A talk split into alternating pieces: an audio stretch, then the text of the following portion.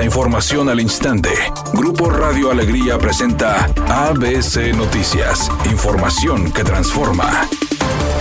¿Qué tal? Muy buenas tardes, esta es la información. Aunque aseguró que por el momento no puede dar detalles, el gobernador de Nuevo León, Samuel García, dio a conocer que el próximo año se instalarán tres grandes empresas que permitirán detonar la economía de Nuevo León. Samuel García señaló que durante los próximos días no saldrá de vacaciones y trabajará en los preparativos para generar las condiciones que faciliten la llegada de las empresas. Aunque no reveló detalles, en las últimas semanas trascendió que una de estas empresas podría ser la armadora automotriz Tesla, la cual podría invertir 10 mil millones de dólares a largo plazo.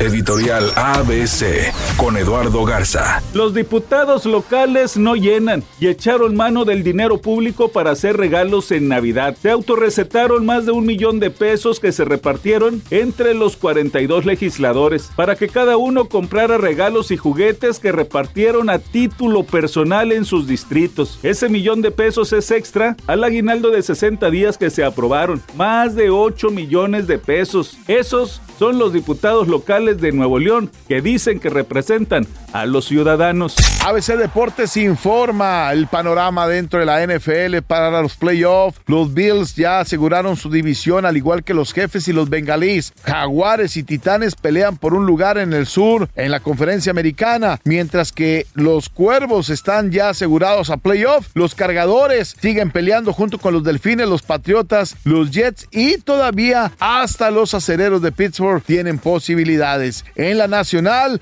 el equipo de Filadelfia es el número uno. Vikingos ya amarró también, al igual que los 49. Los Bucaneros, con su triunfo, controlan su destino y si le ganan la próxima semana al equipo de las Panteras de Carolina, serán campeones divisionales. Todos los vaqueros ya aseguraron también. Los gigantes, los comandantes, Seattle y Detroit, junto con los empacadores, siguen peleando un boleto de comodín. Paul Stanley dijo que el 2022 ha un año de mucho trabajo. Prueba de ello es que trabajará el último día del año conduciendo un programa especial que se transmitirá por el canal de las estrellas en donde habrá grandes invitados. Paul Stanley lo toma de la mejor manera.